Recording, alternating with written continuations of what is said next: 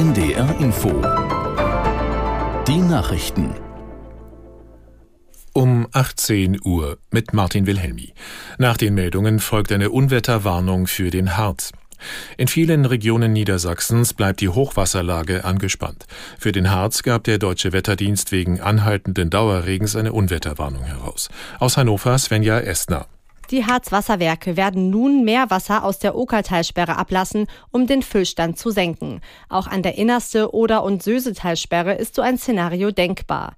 Dieses überschüssige Wasser wird dann in die Flüsse ablaufen, was natürlich steigende Pegelstände zur Folge hätte. Beim großen See bei Nordheim ist der Damm durch den vielen Regen aufgeweicht und gebrochen. Dadurch ist eine Hochdruckgasleitung unterspült worden, so eine Sprecherin des Energieversorgers Avacon. Das wirke sich jedoch nicht auf die Gasversorgung Strömung aus. Auch im Nordwesten ist die Lage weiterhin angespannt.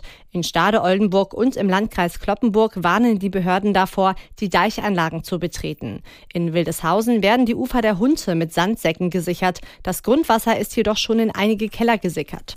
Alle Infos zur Hochwasserlage gibt es jederzeit auch auf ndr.de. Die Kirchen in Norddeutschland sehen in der Weihnachtsbotschaft ein Hoffnungszeichen für die Welt. Der hannoversche Landesbischof Meister sprach von einem Schlüssel der Hoffnung trotz immer mehr Krisen. Aus der NDR Nachrichtenredaktion Klaas Christoffersen.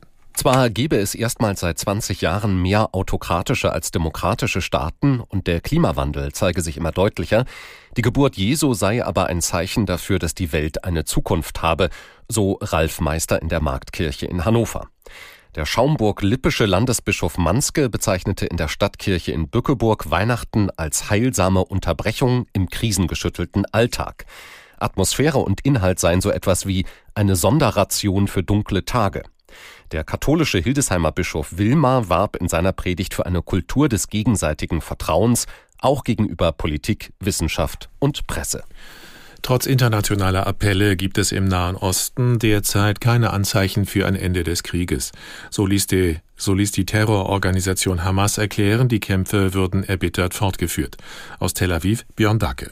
Ägypten hatte einen Plan erarbeitet, der unter anderem vorsieht, die Kämpfe für etwa zwei Wochen einzustellen, Geiseln freizulassen und eine palästinensische Expertenrunde für den Gazastreifen zu bilden.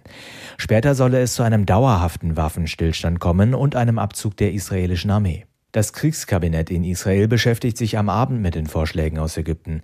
Ministerpräsident Netanyahu hat aber schon am Nachmittag im Parlament klargemacht, dass er den Plan skeptisch sieht. Er wiederholte, dass die Armee weiterkämpfe bis zum Sieg. Die dänische Reederei Maersk will bald wieder Schiffe durchs Rote Meer fahren lassen. Das Unternehmen begründete dies mit einer internationalen Sicherheitsinitiative, die nun eingerichtet sei. Einen Zeitplan gibt es noch nicht. Zunächst müssten Durchfahrten gut geplant werden. Nach Angriffen auf Containerschiffe meiden viele Reedereien seit Mitte Dezember das Rote Meer. Die Frachter fahren einen riesigen Umweg über Südafrika. Für die Angriffe sollen Houthi-Rebellen aus dem Jemen verantwortlich sein. Das waren die Nachrichten. Hier die Unwetterwarnung für den Harz. Bis Dienstagmittag tritt ergiebiger Regen mit Unterbrechungen auf. Erwartet werden weiterhin Niederschlagsmengen zwischen 50 und 90 Litern pro Quadratmeter. Weiteres vom Wetter in Norddeutschland, anfangs noch Auflockerungen, von Niedersachsen her sich ausbreitender Regen, Temperaturen 5 bis 10 Grad. In der Nacht viele Wolken und Regen, Tiefstwerte 9 bis 4 Grad, zunehmend windig.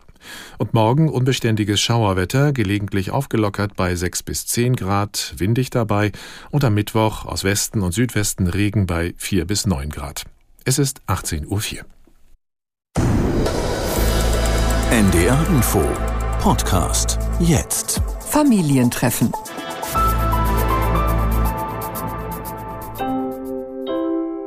Ich glaube, dass das Smartphone sowohl positive als auch negative Seiten hat, aber im Endeffekt nie wirklich persönliche Zeit und Erfahrungen ersetzen kann. Ich denke auch, das Smartphone hat viele Vorteile, aber genauso Nachteile und man sollte die Vorteile nutzen. Ich finde, das Smartphone hat auch viele Vor- und Nachteile. Wie gesagt, finde ich aber auch, man sollte es nicht immer zu streng nehmen und im Endeffekt sind natürlich die Freunde das Wichtigste. Hallo und herzlich